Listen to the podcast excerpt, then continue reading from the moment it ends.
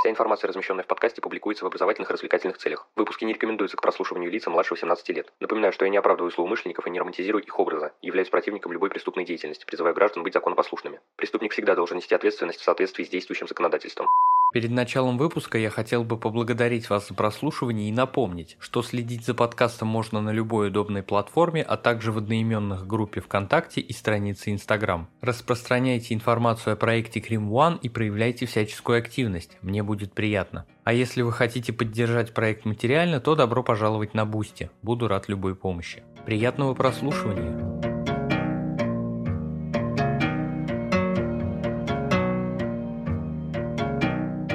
Всем привет, вы на канале Крим One, и сегодня у нас на повестке дня снова несколько криминалистических сказок.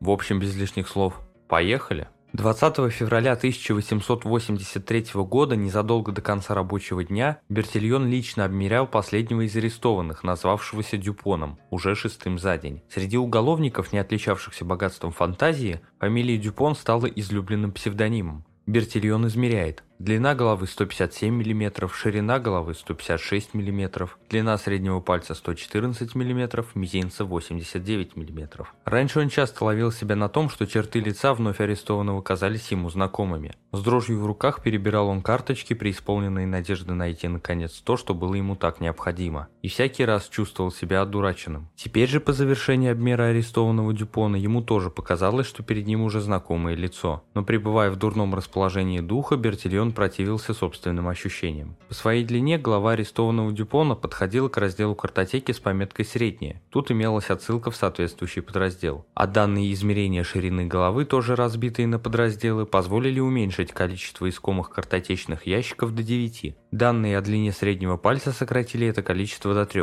а данные о длине мизинца умещались в одном ящике, и в нем было всего 50 карточек. Одну из них минуту спустя Бертильон держал в похолодевшей от волнения руке. В ней значились те же цифры, которые он только что получил, измеряя арестованного Дюпона. Но в карточке стояла другая фамилия. Бертильон повернулся к арестованному. «Я вас уже однажды видел», – еле выговорил он. «Вы были задержаны 15 декабря прошлого года за кражу пустых бутылок. Тогда вы назвали себя Мартен». Воцарилось напряженное молчание. Полицейский, сопровождающий задержанного, был потрясен. А арестованный со злостью воскликнул. «Ну и ладно, ну и ладно, это был я». Остальные служащие, которые были очевидцами этой сцены, уставились на Бертильона. Некоторые из них решили, что ему помог случай. Другие понимали, что тот, над кем они с таким удовольствием издевались, переживает в это мгновение настоящий триумф. Следующая история связана с периодом зарождения дактилоскопии. Когда начальник британской полиции округа Джалпагури в августе 1898 года в сопровождении двух индийцев посетил в конце месяца чайную плантацию, он застал там подозрительную тишину и безлюдье. Входная дверь дома управляющего была открыта, а в спальне лежало его тело с перерезанным горлом. Бумаги в письменном столе были разбросаны, денежная штукатулка вскрыта, а деньги похищены. Прислуга в панике разбежалась. Исчезла и возлюбленная управляющего туземка. В конце концов отыскали эту женщину и повара. Первая во время совершения преступления в доме не находилась, Второй же видел, как вечером какой-то мужчина выбегал из дома, но в темноте не распознал его. Начальник полиции нашел бумажник управляющего, в котором лежал только измятый бенгальский календарь со следом пальца. Генри приказал снять отпечатки пальцев у убитого и всех лиц, с которыми тот имел дело. В лаборатории в течение нескольких минут установили, что бурое пятно представляет собой не что иное, как след, по-видимому, большого пальца правой руки, который не принадлежал убитому и никому другому из его ближайшего окружения. После долгих расспросов выяснилось, что в конце 1895 года убитый поймал на воровстве своего тогдашнего слугу Черена, который был затем арестован и осужден в Калькутте. Во время своего ареста слуга поклялся отомстить управляющему. Генри дал распоряжение искать отпечатки пальцев Черена. Возможно, они уже имелись среди карточек, которые в начале 1896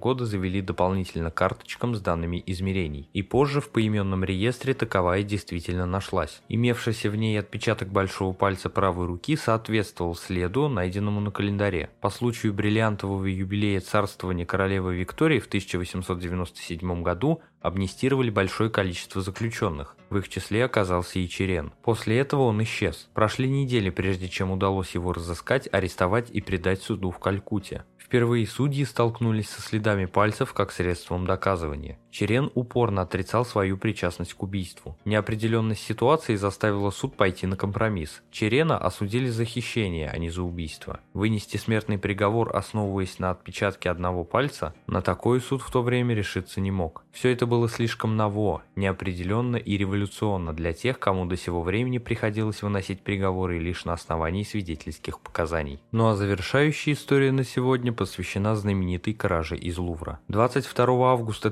1911 года парижские газеты взбудоражили своих читателей сообщением, которое в глазах многих французов означало национальную катастрофу. Накануне из салона Каре в Лувре исчезла всемирно известная картина Леонардо да Винчи «Мона Лиза». Сначала в музее пытались найти вразумительное объяснение ее отсутствия будто бы полотно отнесли к фотографу. Но вскоре дирекция музея вынуждена была признать, что этот шедевр похищен неизвестными. Когда хотели подчеркнуть полную невероятность какого-либо события, в Париже обычно говорили «это все равно, что захотеть украсть Мону Лизу». А тут ее действительно украли, и нервозность нации, порожденная предчувствием грядущей войны, нашла себе выход в политическом скандале. Дело доходило до абсурднейших обвинений, жалоб и предположений. Так подозревали германского кайзера Вильгельма II, якобы организовавшего эту кражу, чтобы задеть французскую гордость. Немецкие газеты платили той же монетой. Кража Джаконды, писала одна из них, не что иное, как уловка французского правительства, намеренного ввести в заблуждение свой народ, вызвав германо-французский конфликт.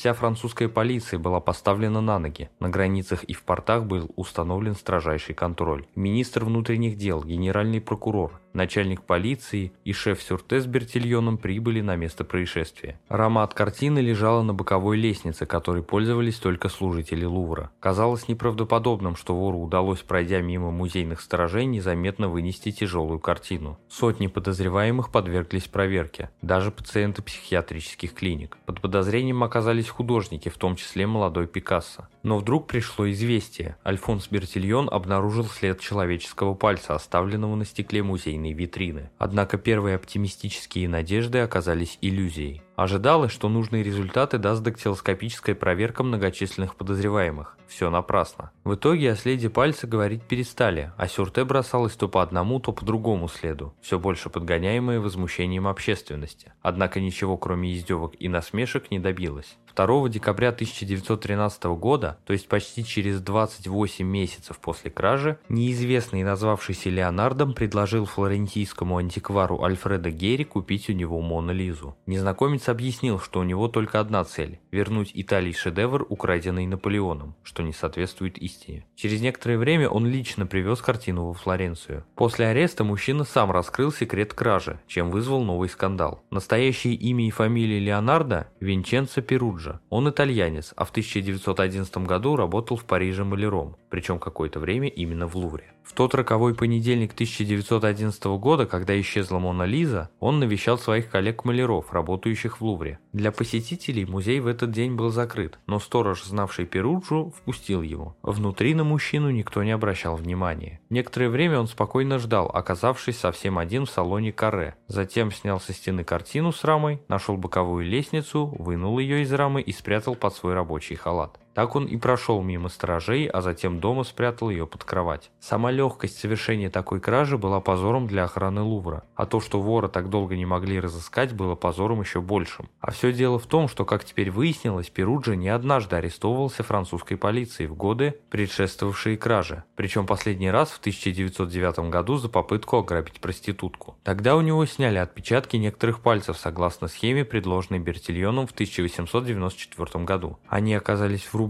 особых примет в метрической карточке Перуджи. Но так как в 1911 году количество антропометрических карточек с отпечатками пальцев было уже слишком велико, чтобы их можно было просмотреть одну за другой, то Бертильон оказался не в состоянии сравнить след, найденный в Лувре, с имевшимися в картотеке. Кража, которую можно было бы раскрыть за несколько часов, более двух лет оставалась неразгаданной. Начальник полиции, опасаясь повторения упреков, сыпавшихся в адрес полиции после кражи Мона Лизы, задумал провести реорганизацию всей службы идентификации. На этом выпуск подошел к концу, благодарю за его прослушивание. Следите за проектом Крим One, но главное помните, нераскрываемых преступлений не бывает.